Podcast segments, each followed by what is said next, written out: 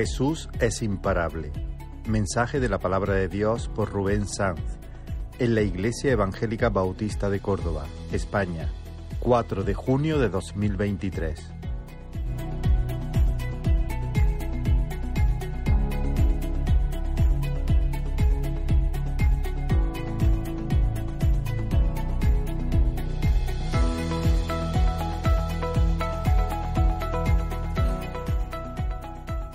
Buenos días, hermanos. Estoy aquí con, con, un propósito. El propósito que hay en mi corazón es que podamos seguir mirando al Señor Jesús como ya nos animaron el fin de semana pasado en, en el retiro, que recomiendo que, que, los que no estuvieron pues escuchen la, las predicaciones. Han sido una bendición y el propósito es seguir mirando a Jesús y descansar en su supremacía, en su poder, en su autoridad y reconocer, seguir reconociendo o empezar a reconocer que Dios gobierna en todas las situaciones. Y Dios hace lo que hace y lo que quiere hacer, eso hace. Así que el propósito que me tiene aquí es animarnos a poder reconocer que Dios está en su trono, que Dios gobierna y que Dios es suficiente para ti y para mí. Hermanos, soy muy consciente de que sostenemos una terrible batalla por guardar nuestra fe en medio de un mundo hostil, con su príncipe a la cabeza, el diablo, persisten una y, una y, otra vez y otra vez y otra vez en debilitarnos, desanimarnos y hacernos creer que Dios no es tan bueno y que su palabra no es tan suficiente para sostenernos en medio de cualquier circunstancia. Desde el principio, esta osadía por parte de nuestro enemigo, a callar la palabra de Dios y hacernos dudar de Dios y hacernos desconfiar de Dios. Y el propósito, hermanos, es lo que hemos cantado descansar en Dios y que podamos salir de este lugar, y no solamente en este lugar, sino el resto de nuestros días, mirando al Señor, mirando su palabra y riendo con gozo. Ese gozo que solamente el Espíritu Santo puede obrar en nuestros corazones. Todos podemos reír, pero no podemos reír de gozo al saber que Dios nuestro Dios es imparable. Hermanos, quiero compartir cómo nació un poco esta palabra en mi corazón rápidamente, pensando cuando nuestro Señor Jesús murió y fue sepultado. Ahí estaban los principales sacerdotes, ahí estaban los fariseos en toda su furia. Al día siguiente ellos corrieron a Pilato para decirle, por favor, que déjanos poder sellar la piedra, porque hemos escuchado que este charlatán ha dicho que al tercer día va a resucitar. Vaya a ser que vengan sus discípulos y roben el cuerpo y entonces el postrer estado sea peor que el primero. Así que, Pilato, déjanos que se acabe de una vez esta historia. Y ellos hicieron lo, lo máximo posible. Pilato les dijo, id y ahí tenéis una guardia y hacer, hacerlo como sabéis vosotros.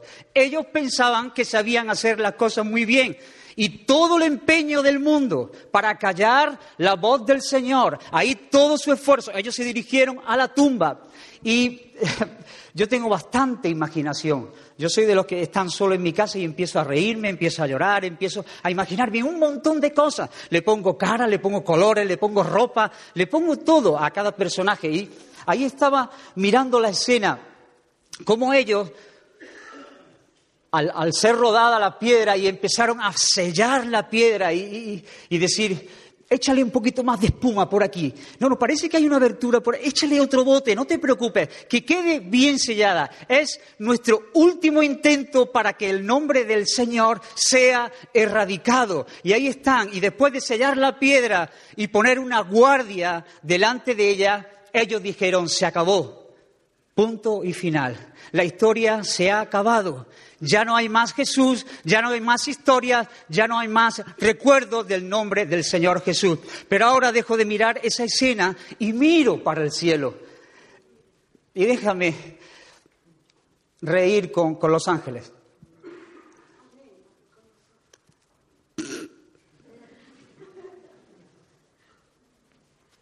Porque te ríes. Y, siguen echando espuma alrededor de la piedra. Y el otro lo mira y dice, vas tú o voy yo. Ve tú, ve tú. A mí me da risa. Es ridículo. La Biblia dice que al momento un ángel del cielo descendió y un terremoto en la tierra y la piedra se removió y, lo- y lo- y los que estaban guardando la piedra cayeron como muertos y el ángel se sentó en la piedra y cruzó la pierna y empezó a silbar.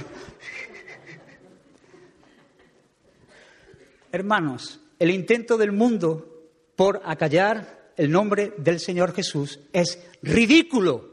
Jesús es imparable. Jesús es imparable y nosotros, hermanos, necesitamos conocer, abrazar, abrigar esta verdad en nuestros corazones para que en medio de cualquier circunstancia nosotros podamos reír de gozo sabiendo que Jesús es imparable. Él es un rodillo, no para y Él cumplirá su propósito hasta el final. Cualquier piedra, por grande que parezca, va a ser quitada. No es nada difícil para aquellos que están en el Señor. Amén, hermanos. Pues con esta esperanza estoy aquí en medio de vosotros. Deja de mirar al ángel ya riéndose. No, no, ahora no, no te pierdas. Pero es así. Es un pisco lo que ellos tuvieron que mover. Así que, hermanos, quiero que me acompañéis en la palabra del Señor en el libro de Lucas, en el capítulo 8, esta historia tan conocida. Lucas capítulo 8, y de momento, aunque tendréis el texto en pantalla, supongo, solamente vamos a leer tres versículos.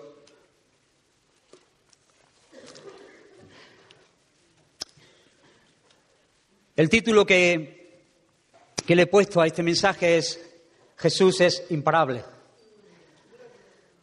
Tenemos que, que salir de este lugar reconociendo que Jesús es imparable. Y lo he dividido en tres puntos.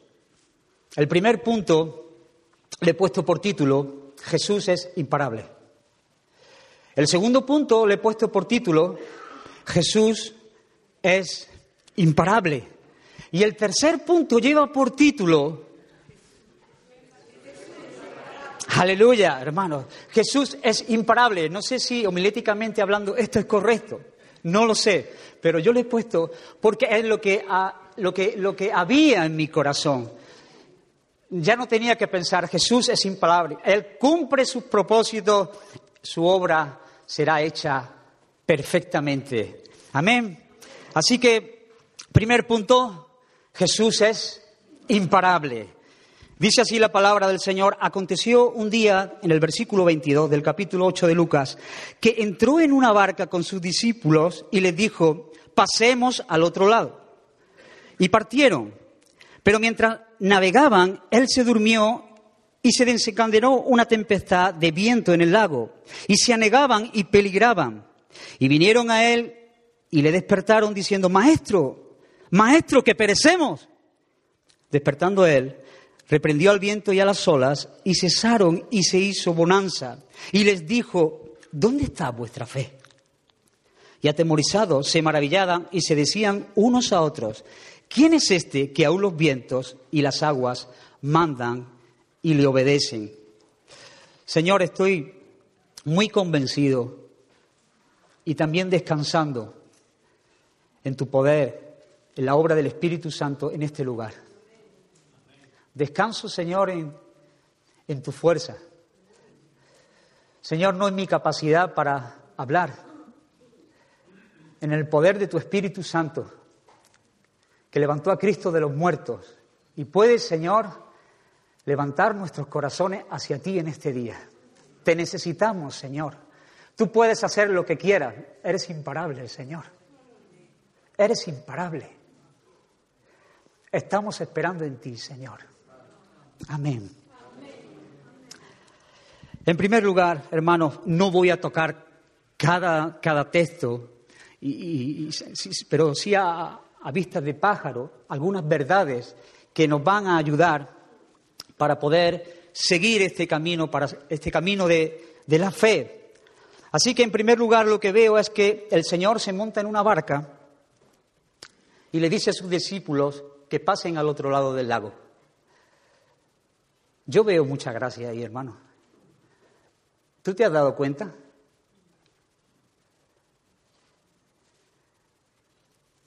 Tú piensas que el Señor, que tiene una misión, porque ahora vamos a ver por qué pasa al otro lado, ya la mayoría sabéis para qué, pero tú piensas que el Señor necesita de sus discípulos para cumplir el propósito de un hombre que está sufriendo y va a ser salvado por el Señor. ¿Piensas que el Señor necesita de sus discípulos? ¿Cuánta gracia hay cuando el Señor nos está invitando a, subirnos a su barca. Hermanos, queridos hermanos, el Señor no nos necesita para hacer su obra pero sí, por su gracia y su misericordia, ha querido hacernos partícipes de su obra para disfrutar de sus triunfos y de saberse ganadores en sus manos. Hermanos, la gracia del Señor se ha derramado sobre su iglesia y nos ha hecho participantes de sus glorias y eso es un motivo de agradecimiento al Señor. Así que Dios comparte con nosotros y nos hace partícipes en esta tarea, en esta emocionante tarea que el Señor tiene entre manos. Así que los discípulos están acompañándole. Y el Señor quiere enseñar a sus discípulos, también quiere enseñarte a ti, también quiere enseñarme a mí.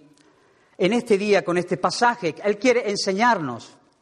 Y bueno, ya conocéis la historia, nos hemos montado muchas veces en este bote, conocemos la historia y hemos sacado muchas verdades acerca de este pasaje, pero rápidamente, como hemos leído, el Señor tiene una misión, el Señor tiene un propósito, y entonces invita a sus discípulos a participar de esta misión, y en medio del camino, hermanos, se levanta una gran tempestad, de manera que los discípulos del Señor se asustan en gran manera, de manera que piensan que van a morir.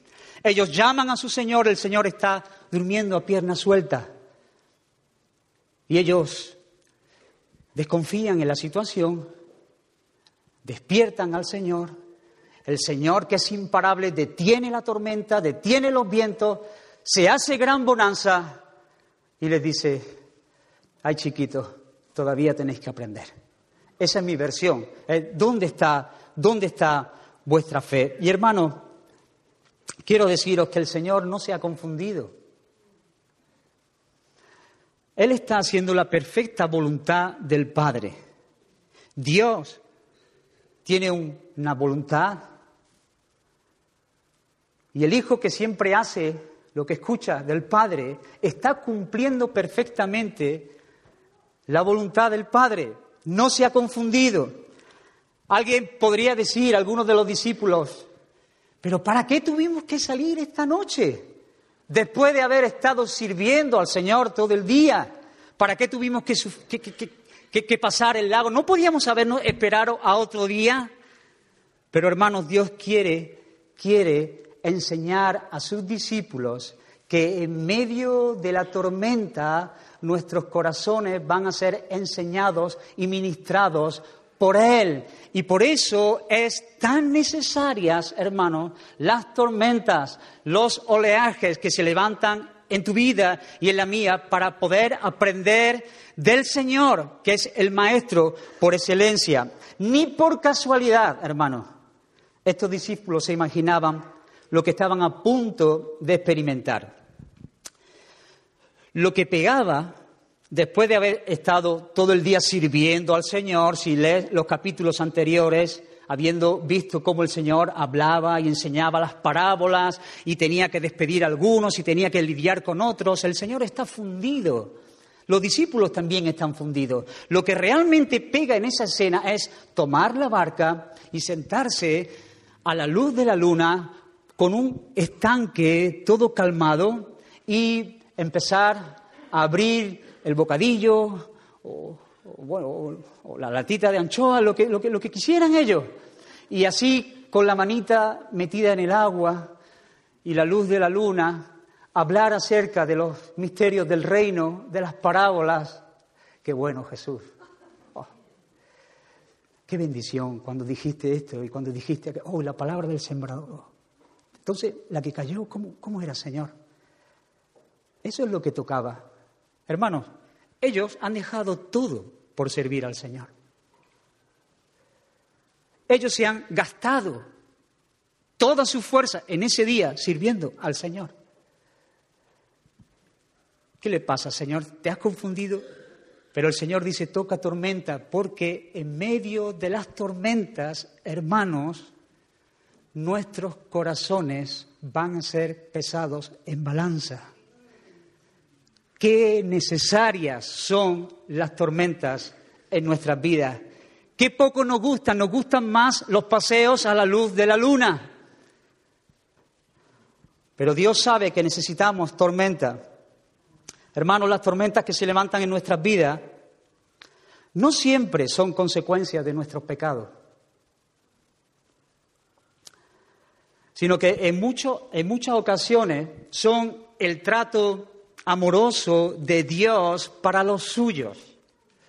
A veces tendemos a pensar que si estamos pasando por alguna dificultad, alguna tormenta, algún oleaje, es que debe haber algo en mi vida que yo no estoy haciendo bien y es el enojo de Dios contra mí. Pero a veces Dios nos dice, toca tormenta, porque quiero pesar lo que hay en el corazón. Quiero pesar lo que hay en vuestros corazones. Así que, hermanos, un conflicto familiar, un despido repentino, una traición, una enfermedad, no necesariamente vienen como consecuencia de habernos alejado del Señor. Y Él está mostrando su enojo. A veces al contrario, todo lo contrario. Estas situaciones que nos aprietan, estas situaciones que nos quebrantan, que nos humillan, son usadas por el Señor para llevarnos a un nivel más alto de fe, para que nuestra fe sea fortalecida, para que podamos, en medio de esta situación difícil, poner nuestros ojos solo en Jesús. Amén, hermanos. Así que nuestra fe tiene que ser probada.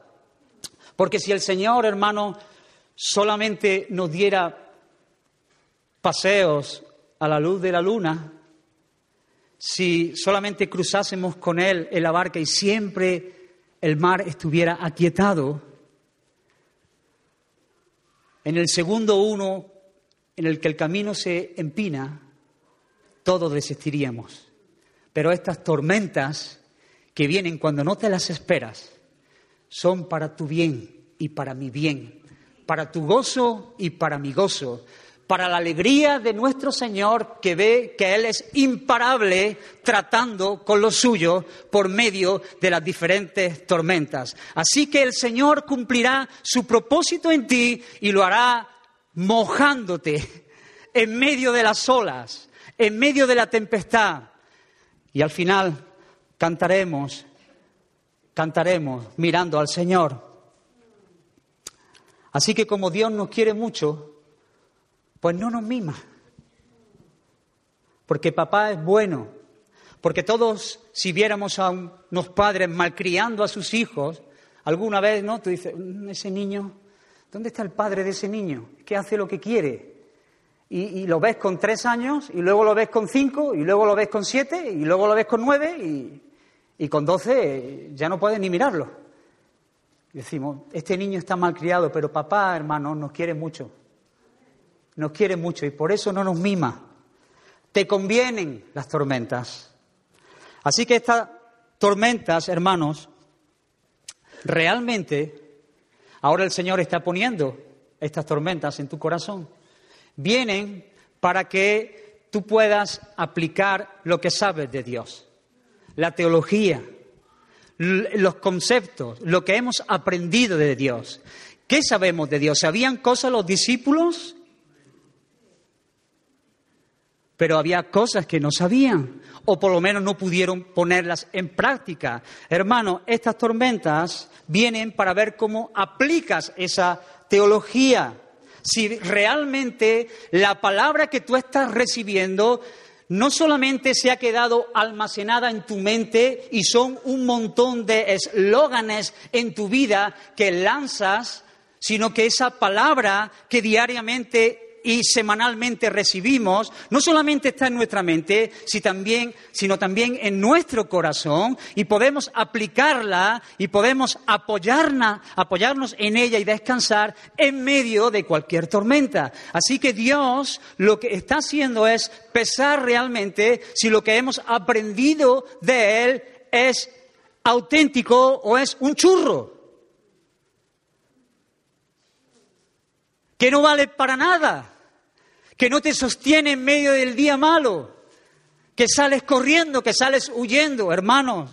La teología auténtica no es para ganar un debate, para rebatir entre unos y otros, es para poder adorar al Señor en medio de una noche de tormentas cuando tus hijos andan perdidos.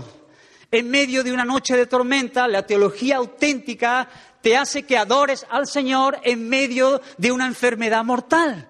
La teología que sirve, que vale, el conocimiento auténtico es aquel que en medio de una estrechez económica hace que tu corazón esté adorando al Señor. Eso es lo que nosotros necesitamos y es lo que Dios quiere que su iglesia obtenga. Amén, hermanos.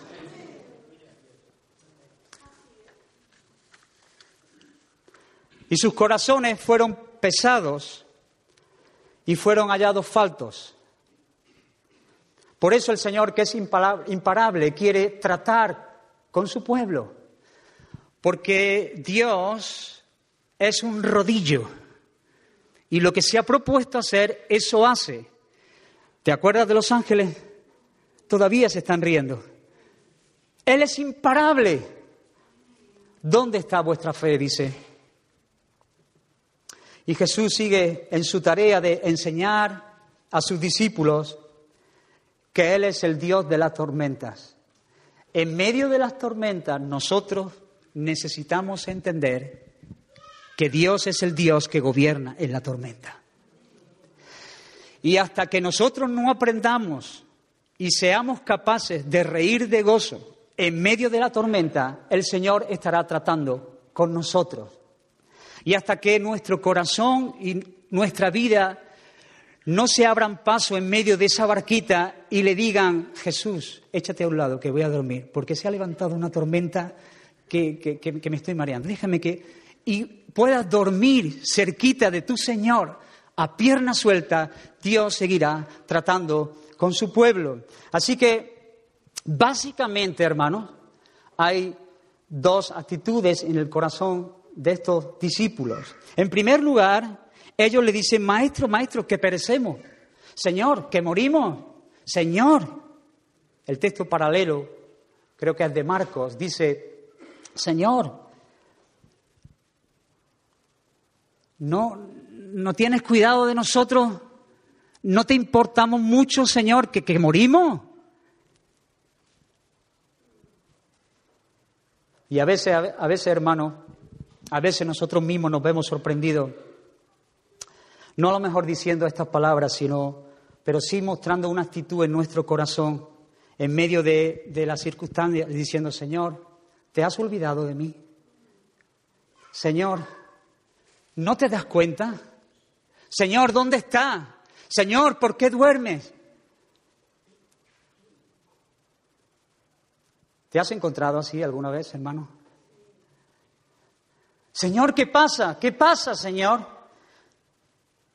Me he dejado el pellejo por ti. He dejado todo y estoy sirviéndote, estoy siguiéndote. Señor, ¿qué pasa? ¿Sabes lo que pasa, hermano? Que Dios te ama muchísimo. Eso es lo que pasa. y tú no entiendes eso. Pero Dios que te ama muchísimo te está metiendo en esas circunstancias, en esas situaciones, porque quiere enseñarte algo que no podrías ver fuera de esas circunstancias. Por eso lo hace el Señor. No se ha descuidado Dios. Es Dios diciéndote, te quiero. Por eso te mete en medio de esa tormenta. Hermanos, pero también sus corazones fueron incrédulos. No creyeron su palabra. No creyeron su palabra. ¿Qué había dicho el Señor, hermanos? ¿Qué había dicho el Señor? Pasemos al otro lado del lago. Era suficiente, el Dios eterno está hablando y cuando Dios habla las cosas suceden, porque Él dijo, sea la luz y la luz fue. Y el Señor había dicho, pasemos al otro lado. Y si el Señor, hermanos, ha dicho, pasemos al otro lado, ¿tú qué piensas que, que puede pasar? Que pasamos al otro lado. Si Dios ha dicho, pasemos al otro lado, pasaremos al otro lado, hermanos. Y sí, quizás pase muy mojado, quizás pases con temor, con heridas y con cicatrices, pero pasas al otro lado, porque es Dios el que ha dicho, pasemos al otro lado. Amén, hermanos. Tenemos la palabra más segura, es Dios en nuestra barca, nosotros más bien en su barca. Y Él haciendo su obra, y Dios ha dicho, pasemos al otro lado.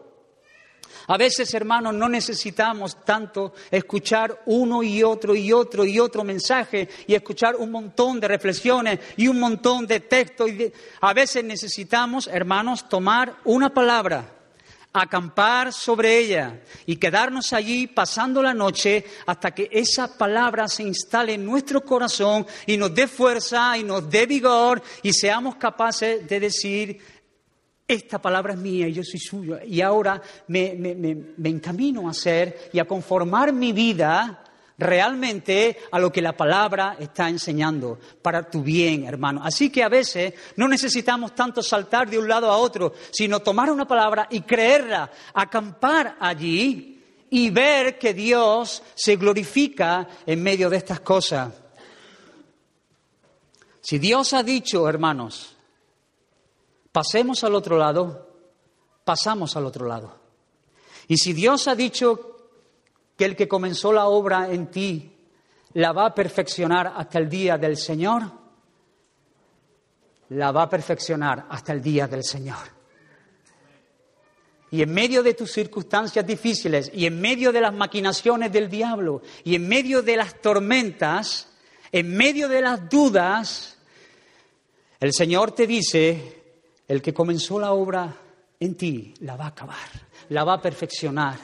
Yo te voy a sostener, yo te voy a llevar. Mira al Señor, confía en Él y entonces podrás reír en medio de la tormenta. Las ovejas que mi Padre me ha dado, nadie me las arrebata de mi mano. Si Dios ha dicho que nadie me las arrebata de mi mano, hermanos, ni los fariseos, ni los religiosos, ni Satanás, ni las huestes espirituales de maldad, ni el mundo, ni sus luces, nadie puede arrebatar las ovejas que son del Señor, porque Él ha dicho, mías son, el Padre me las ha dado, y el Padre las tiene en su mano, y yo las tengo en su mano. A ver quién es el guapo que se las quita. Nadie porque ellos son uno, el Padre guardando, el Hijo guardando, nadie las arrebatará de mano. Entonces podemos reír en medio de la noche cuando viene la duda.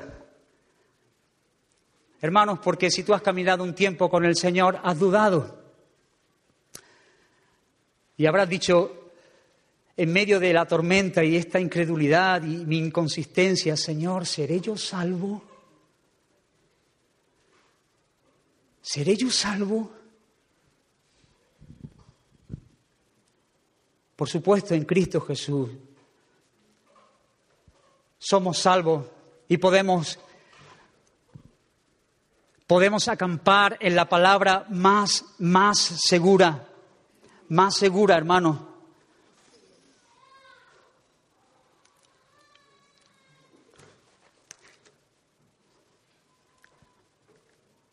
Acabo de perder el mensaje.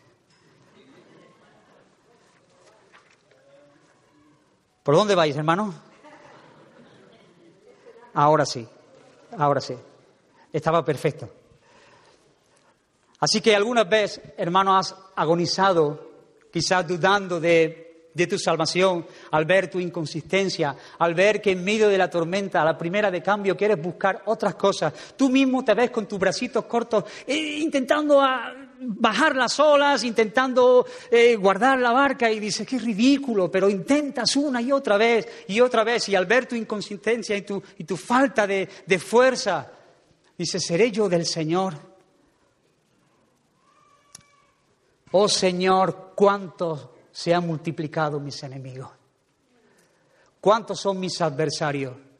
Muchos son los que dicen de mí, no hay para él salvación en Dios. Así que dice el salmista, entonces no me esforzaré, pelearé y, lucharé hasta que yo, todos mis enemigos, no, no, no, mas tú, oh Jehová, eres escudo alrededor de mí. Mi gloria y el que levanta mi cabeza. Aunque un ejército acampe contra mí, no temerá mi corazón. Yo desperté, yo no, yo me acosté y dormí y desperté porque el Señor me sustentaba. Tenemos la palabra más segura, hermanos, en medio de cualquier circunstancia, en medio de cualquier circunstancia. Dios, que es imparable en su obra, está enseñándonos, está tratando, está pesando nuestro corazón y Dios quiere que podamos poner nuestra mirada en Jesús y confiar que Él es el Dios que gobierna. Dios está hablando y tenemos esta palabra, hermanos, y Él es imparable. Así que no te desanimes en medio de la tormenta, hermanos. Conozco algunos casos particulares en medio de vosotros, otros no. Pero sí conozco al Dios que es imparable, al Dios que gobierna la tormenta. Que tu fe sea hallada descansando en el Señor.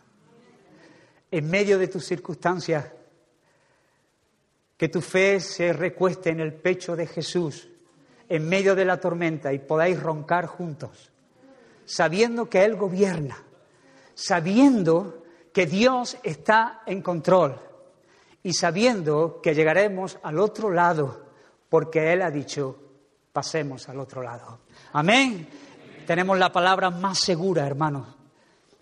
Hay promesas de Dios para tu vida y para la mía, suficientes para sostenerte 200 millones de vidas hasta que el Señor venga.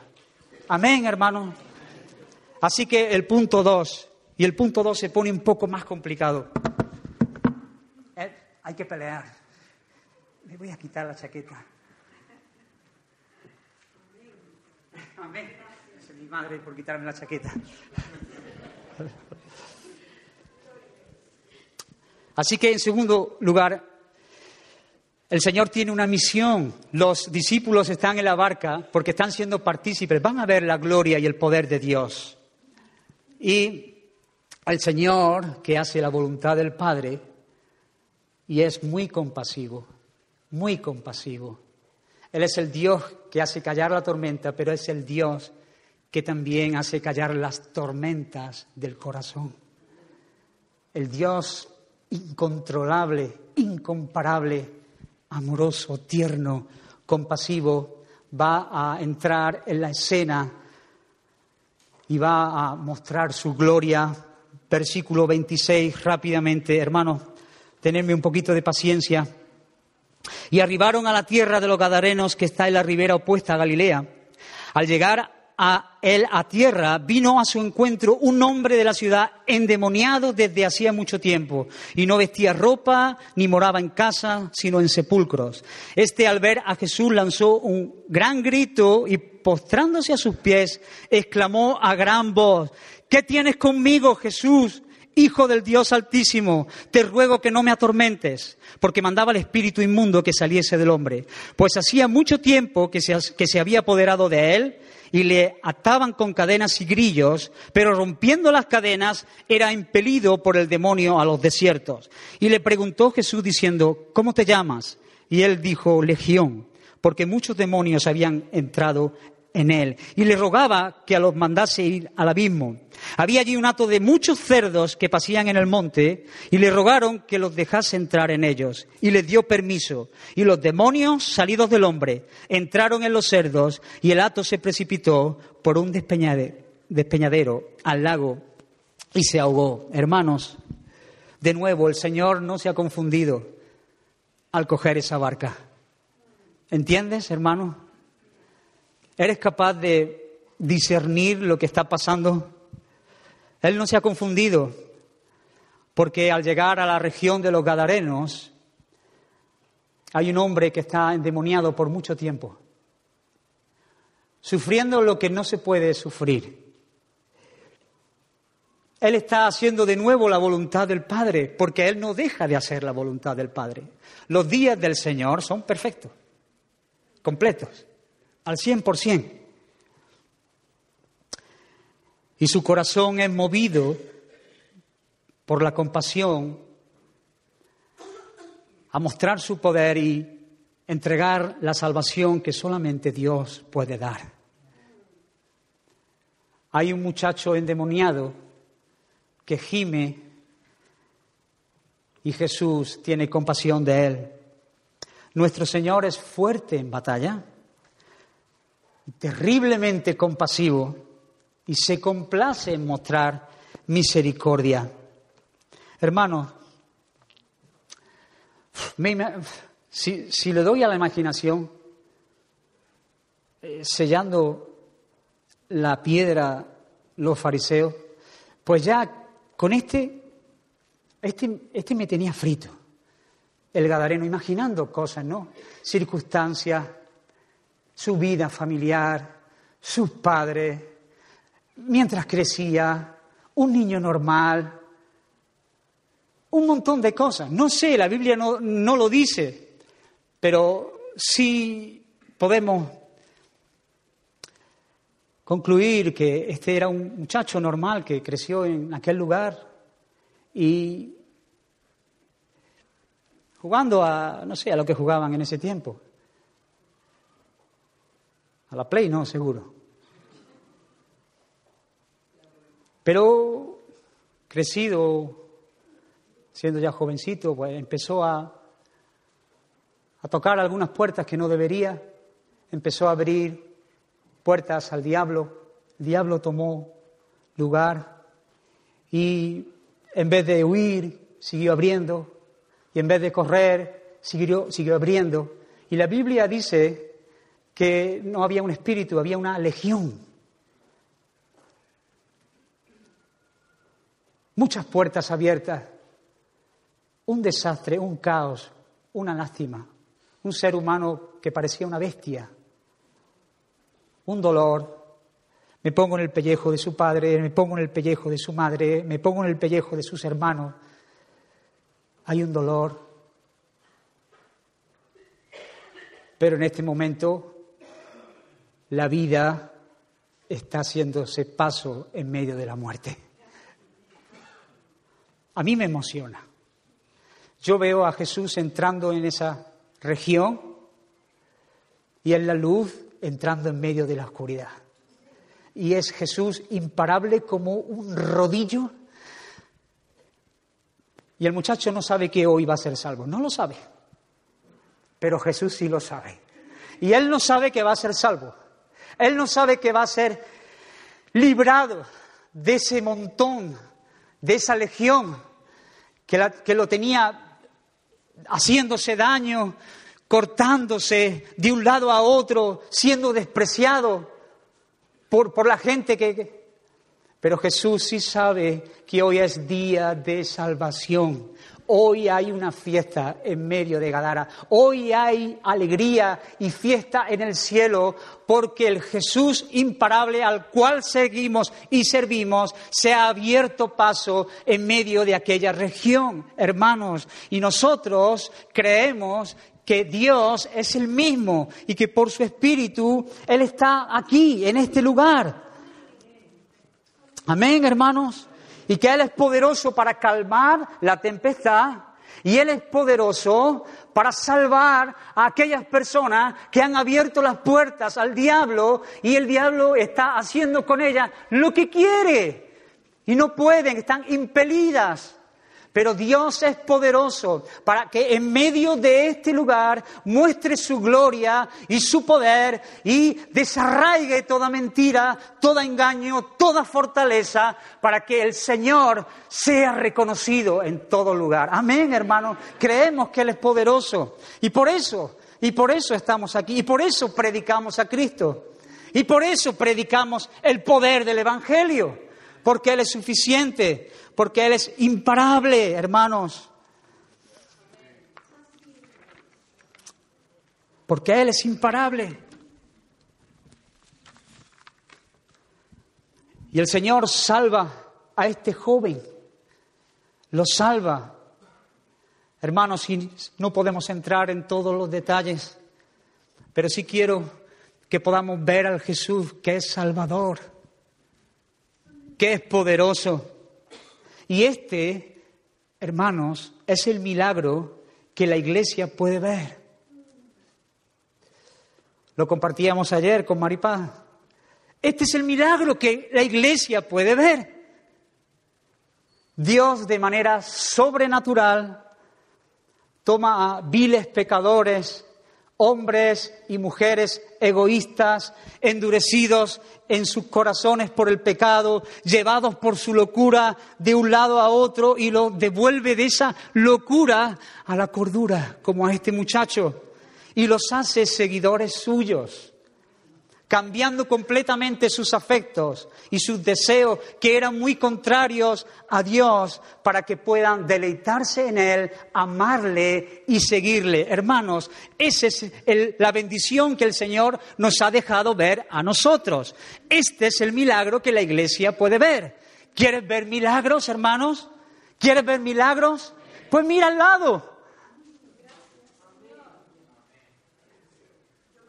Es un milagro que el Señor ha tomado a hombres y a mujeres pecadoras, endurecido en sus corazones, odiando a muerte todo lo que tuviera que ver con Cristo. Y Dios, que es imparable, irrumpió en medio de nuestras vidas, de nuestros corazones, y Él vino a ser morada en nosotros y cambió nuestros afectos y nos volvió de nuestra locura a la cordura para que pudiésemos verle a Él como el Rey del universo y como el único digno de ser alabado y ser adorado y ser seguido y ser levantado, hermanos. Eso es lo que Dios ha hecho con cada uno de los que están aquí y han sido salvados por Él han puesto su confianza, hermanos. Es un milagro en toda su potencia. Podemos glorificar el nombre del Señor. Igual que Dios salvó a aquel muchacho, Él hoy sigue salvando por su poder a los que están perdidos, hermanos. Lo creemos, hermanos. Dios es poderoso. ¿Por qué lo puedo hacer contigo y no lo puedo hacer con otro? Dios es poderoso para salvar. No solamente puede salvar, sino que Él también quiere salvar. Y creemos en ese Jesús, ese mismo Dios que irrumpió en esa región está aquí hoy por su Espíritu. Y quizás tú estás aquí en este lugar con una lucha interior y tú estás sabiendo que hay puertas que han sido abiertas y el diablo ha tomado lugar.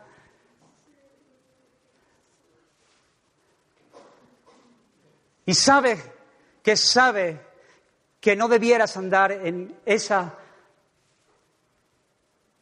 absurda tarea de abrir puertas al diablo porque él no pide permiso para entrar, él, entra sin permiso, como le dejemos una puerta abierta. Y hay un daño grande que está recibiendo. Hermanos, amigos, Dios, por su Espíritu, está aquí en medio de este lugar. La barca acaba de pararse.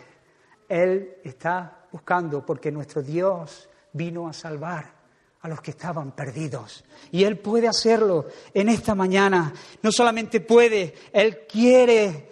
Ellos no estaban buscando al Señor. El Señor estaba buscando a los que estaban perdidos en aquella región, a ese muchacho que estaba endemoniado. Y tengo buenas noticias, hermanos. Ahora voy a hablar como si nunca hubiese hablado desde este lugar.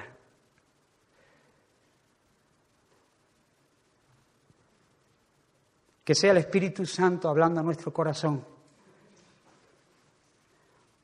Tengo buenas noticias que daros. El Evangelio es una buena noticia, la mejor noticia. Y la noticia es esta, por supuesto, resumida, que Jesucristo, el justo, murió por nuestros pecados y se volvió a levantar triunfante sobre sus enemigos. De modo que ya no hay condenación para los que creen en Jesús, sino vida eterna.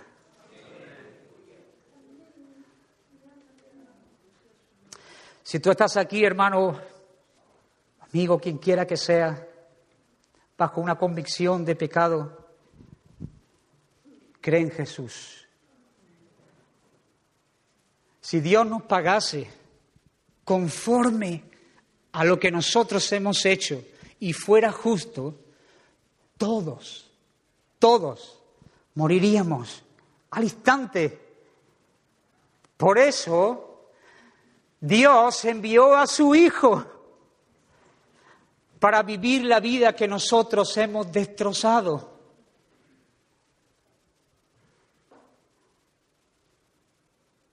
Para vivir la vida que nosotros no hemos sabido vivir.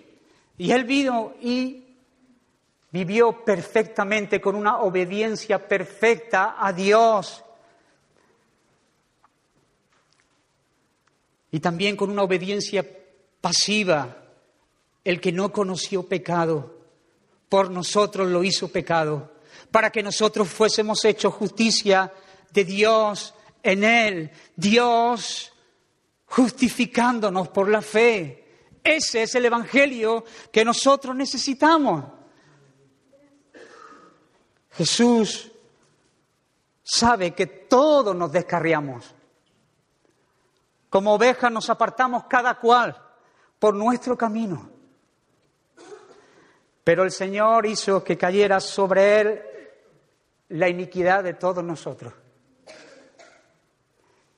Y lo que Dios hace es imputarle nuestra pecaminosidad en aquella cruz. Y en aquella cruz quedó clavada nuestra pecaminosidad. Él murió soportando la ira de Dios, pero resucitó al tercer día para nuestra justificación. Y no solo nos salvó, sino que nos está santificando. Somos aceptados por su justicia en la familia de Dios. Y estamos siendo santificados el resto de nuestros días. Así que no, no solo seremos y hemos sido salvos del pecado, sino que seremos salvos del poder del pecado, sino que un día, cuando todo esté hecho, todo esté acabado, seremos salvos de la misma presencia del pecado. Allí ya no habrá más llanto, no habrá más dolor, no habrá más luto, sino que serán los días del gozo eterno Eso es lo que Dios nos regala. Hay buenas noticias, hermanos, para ti y para mí. Dios está en medio de este lugar y Él quiere salvarte. Hay salvación en Dios. Cree en Jesús. Cree en Jesús y serás salvo. Amén. Jesús es imparable. Punto tres. Y ahora quiero ir más rápido.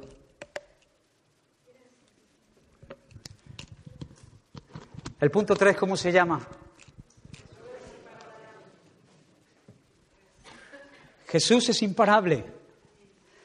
Porque Jesús quería enseñar a sus discípulos y los va a enseñar. Porque Jesús tiene tratos contigo y te va a tratar.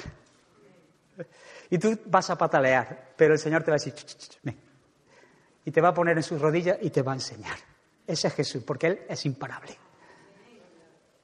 Y Jesús es poderoso para hacernos partícipe de su obra. Y vamos a ver los milagros del Señor. No nuestros milagros, no hay poder en nosotros, es Jesús a través de nosotros. Y vamos a ver su obra, y vamos a ver la salvación de nuestros hijos, y vamos a ver la salvación de nuestros familiares, y declaramos que Jesús es poderoso para salvar, porque Él es imparable. ¿Qué dudas que es imparable? Mira la piedra. Mira la piedra. Jesús es imparable también, pero ahora quizás este momento de la historia es más trágica. Y abre, abre, abre, abre tu corazón. Lectura en el capítulo 8, versículo 34. Y los que apacentaban los cerdos, cuando vieron lo que había acontecido, huyeron. Y yendo, dieron aviso en la ciudad y por los campos. Y salieron al, al ver lo que había sucedido. Y vinieron a Jesús y hallaron al hombre de quien había salido los demonios sentado a los pies de Jesús, vestido y en su cabal juicio, y tuvieron miedo. y los que lo habían visto les contaron cómo había sido salvado el endemoniado. Versículo 37. Entonces, toda la multitud de la región alrededor de los Gadarenos le rogó que se marchasen de ellos, pues tenía gran temor. Y Jesús, entrando en la barca, se volvió. No sé si somos conscientes de la trágica historia que estamos leyendo. Una pregunta, así. No la responda en voz alta.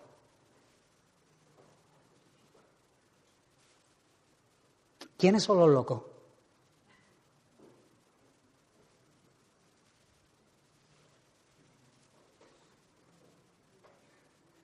¿Quiénes son los locos de la historia?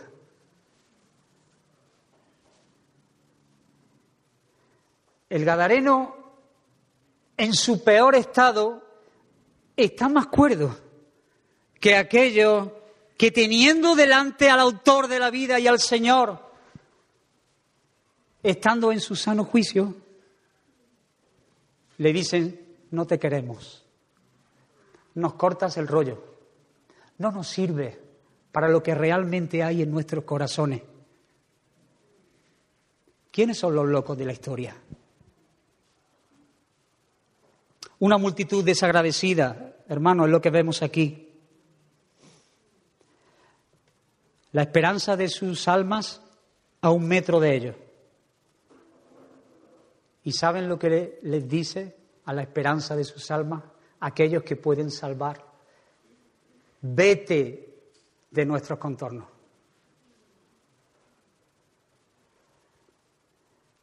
Y hermano, hay un profundo dolor en mi corazón, Dios lo sabe. Dios lo sabe. Y hay un peso en mi corazón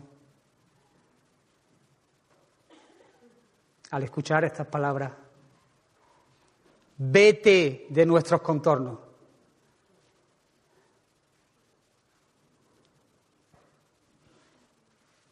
Ellos han visto cosas de Jesús. Ellos saben que Jesús puede salvar. Ellos saben que Jesús puede arrimar cosas buenas pero sus corazones anclados en las cosas terrenales.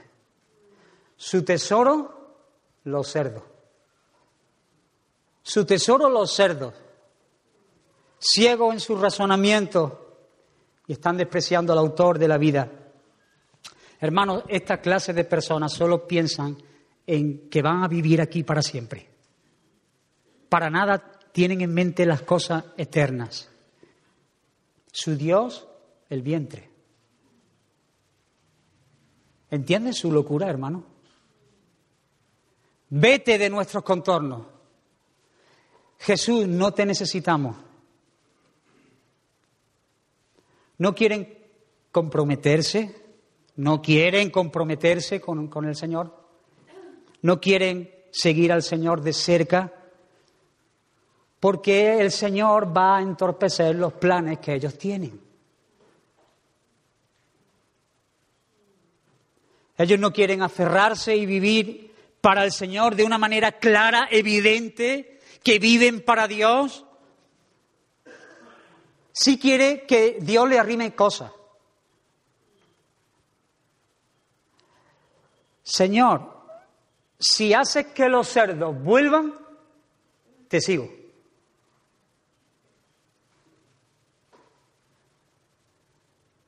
Sus corazones están muy lejos. Ellos tienen el mismo espíritu de esos que recibían gran ganancia. Lucas en el libro de los Hechos nos lo cuentan. De esta mujer que tenía un espíritu de adivinación. ¿Recordáis la historia, hermanos? Y ella adivinaba y sus amos recibían gran ganancia. Hasta que llegó el Señor. Me río de, gozo, de verdad. Me río de gozo porque, porque, porque veo la angustia de esa mujer que está, está, está sometida por un, por un demonio. Y viene el Señor y se acabó la historia. Y el apóstol Pablo le hizo, el Señor por medio del apóstol Pablo le hizo que saliera ese espíritu. Y entonces, ¿qué pasó? que los amos que recibían gran dinerito de aquella mujer, que era una tirana, pues en vez de decir, gloria a Dios, porque esta mujer ahora ya es una nueva creación, porque esta mujer ya ha sido librada, hasta su rostro ha cambiado, estaba loca y, en su, y ahora está en su cordura, en su sano juicio, y ahora quiere seguir. En vez de alegrarse con eso, ellos se enfadaron con Jesús porque les quitó el dinerito. El mismo espíritu de esta gente. Lo que Jesús viene es a cortarle el rollo. Porque lo que hay en su corazón son cerdos. Animales, me había entendido, ¿no? Son cerdos. Es negocio, es dinero, las cosas de aquí y de la hora. Sus corazones no están para nada centrados en Dios, hermanos. Tristemente, tristemente, ¿cómo, cómo vamos? ¿Bien? ¿Estáis bien, hermanos? Por lo menos los puntos son fáciles de recordar. No, no habéis perdido en un punto, ¿no?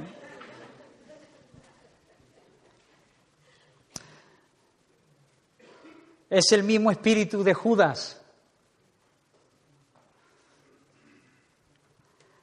Qué tragedia la de Judas, ¿verdad? Qué tragedia, ¿no? Tan, qué privilegio de, estar tan cerca del Señor. Y cómo desperdició, cómo lo desperdició, cómo lo desperdició. Realmente Judas odia a Jesús porque Jesús no le va a dar lo que Judas quiere. Porque Judas ha visto muchas cosas de Jesús pero su corazón realmente lo que quiere son las monedas.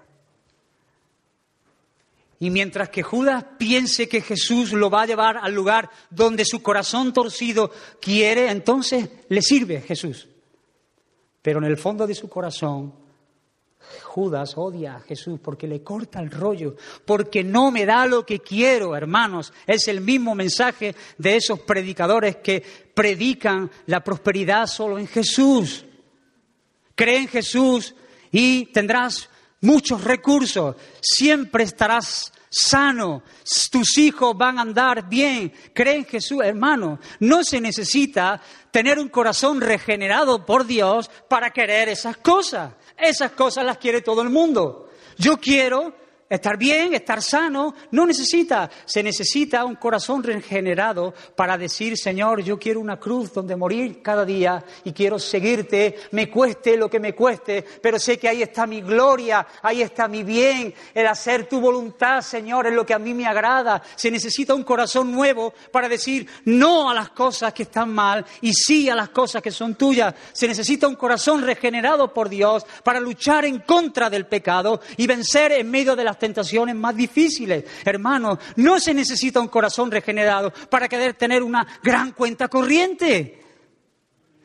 Qué absurdo, pero ellos no vieron al autor de la vida, sino que ellos vieron a alguien que les cortaba el rollo para lo que realmente sus corazones amaban. La posición, el dinero, la estabilidad, el ser conocido, el ser comprendido, el cariño, lo que tú quieras.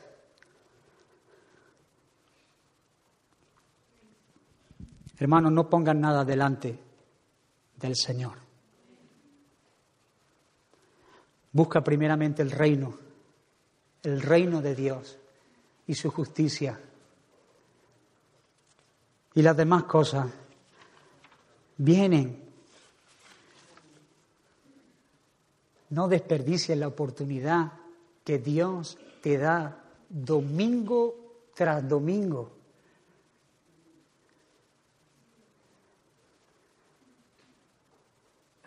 ¿Por qué sigues diciéndole, vete de mi contorno?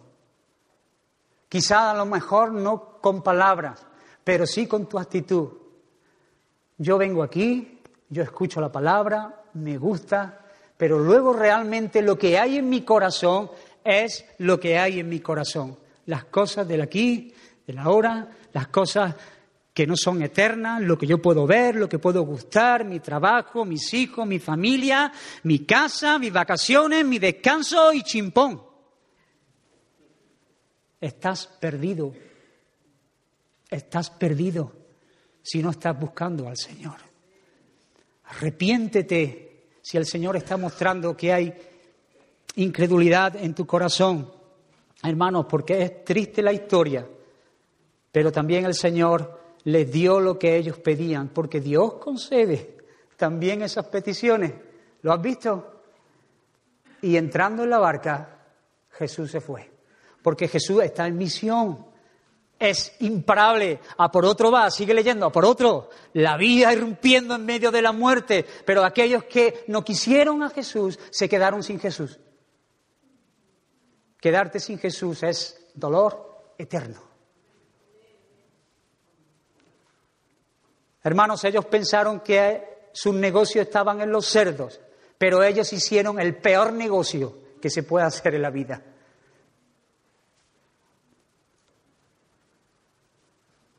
Qué ignorante, qué ignorante recuerdo. ¿Cómo estamos de tiempo? ¿Bien? Recuerdo verme diciendo estas palabras cuando yo era un mozuelo, porque yo fui un mozuelo en un tiempo.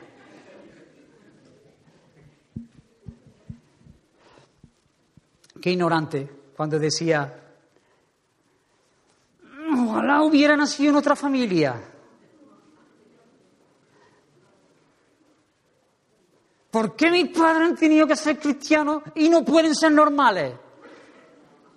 Hermano, hay, hay risa, pero... ¿Por qué no pueden ser como el resto de los mortales? ¿Por qué tantas normas? ¿Por qué no puedo llegar? ¿Por qué no? Por, tonto era. Cuántas gracias al final hemos dado al Señor por nuestros padres.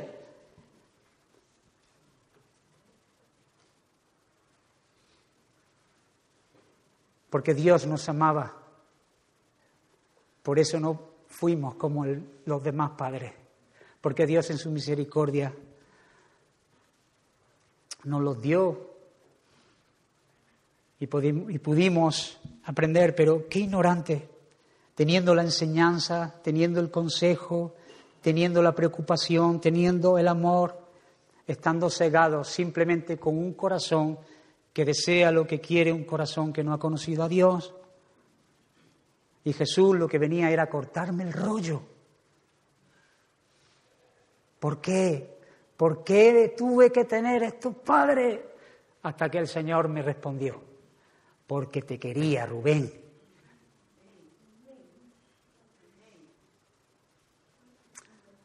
Hay a los jóvenes que andáis también pensando estas cosas.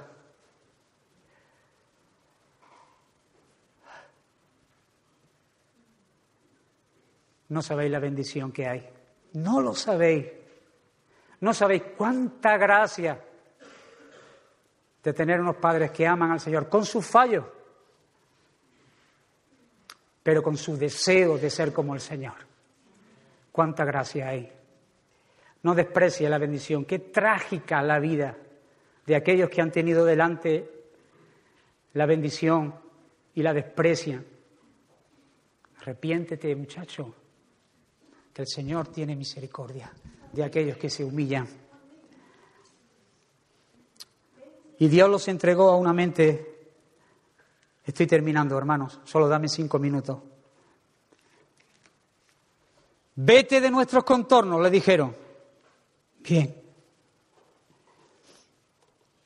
Y como ellos no aprobaron tener en cuenta a Dios, Dios los entregó a una mente reprobada para hacer cosas que no convienen, estando atestados de toda injusticia, fornicación, perversidad, avaricia, maldad, llenos de envidia, homicidios, contiendas, engaños y malignidades, murmuradores, detractores, aborrecedores de Dios, injuriosos, soberbios, altivos, inventores de males, desobedientes a los padres, necios, desleales, sin afecto natural, implacables, sin misericordia, quienes habiendo entendido el juicio de Dios, que los que practican tales cosas son dignos de muerte, no solo las hacen, sino que también se complacen con los que la practican. Y Dios les concedió el deseo de su corazón.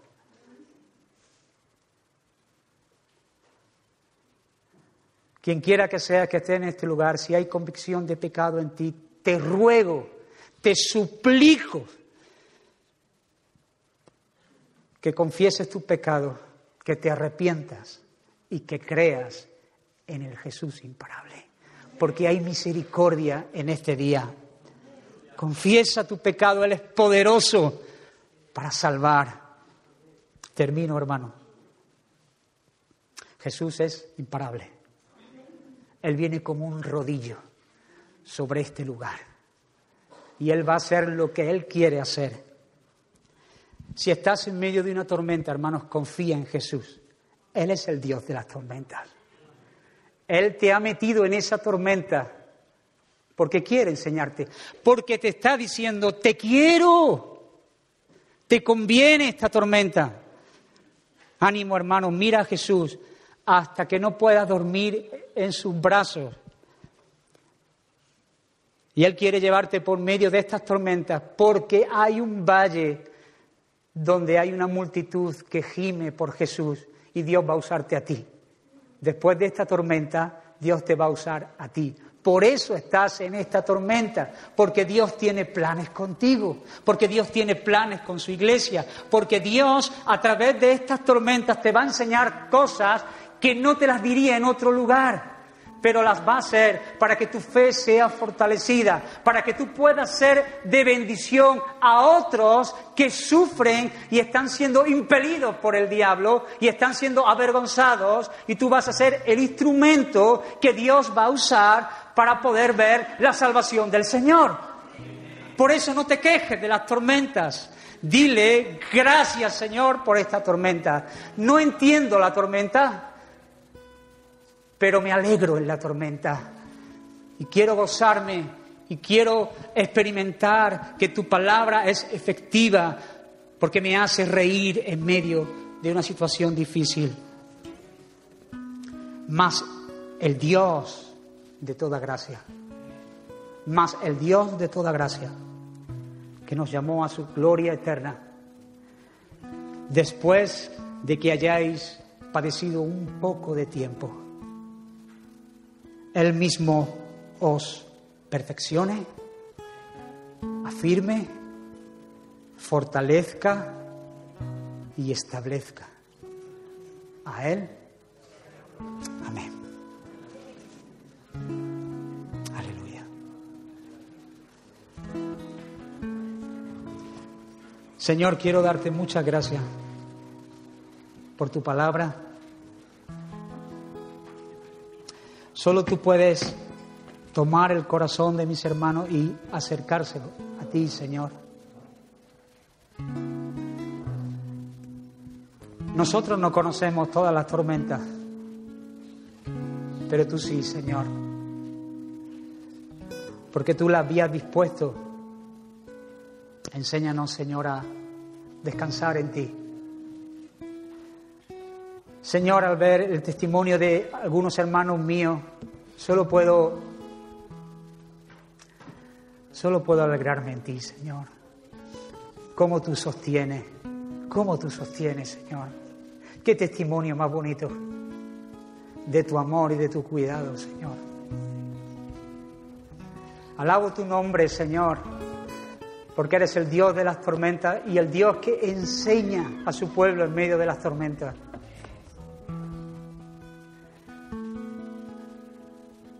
Oh Señor, cuando nos sostienes, aunque parezca que vamos a caer, ¿cómo nos guardas, Señor? ¿Cómo estás guardando nuestra fe?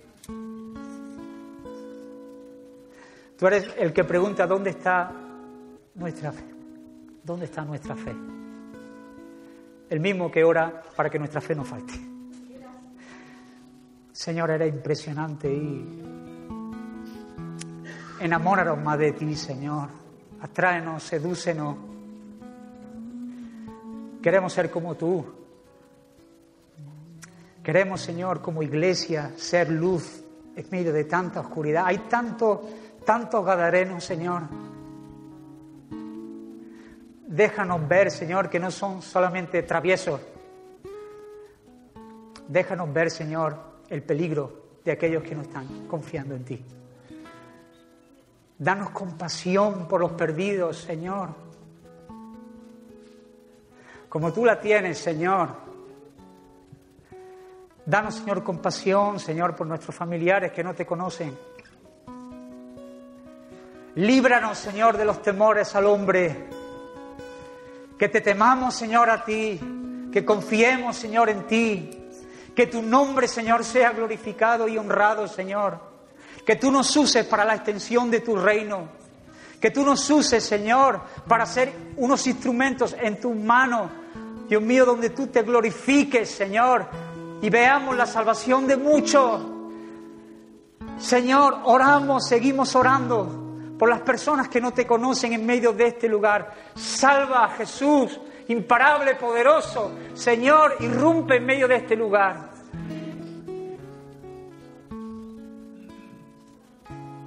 Oh Señor, ¿a dónde iremos? Solo tú tienes palabra de vida eterna. Gracias por tus bondades, por tu misericordia y por animarnos, Señor, a seguir. No sabemos lo que está por delante, Señor. No sabemos lo que nos depara el futuro. No sabemos el día de mañana qué es lo que pasará. No lo sabemos, Señor. Pero lo que sabemos y estamos seguros es que estamos en tu barca, Señor que llegamos, que llegamos, Señor, y que tenemos muchas ganas de llegar y de verte muchas más, Señor. Te veremos cara a cara un día, Señor. Oh Señor, anhelamos ese día. Amén.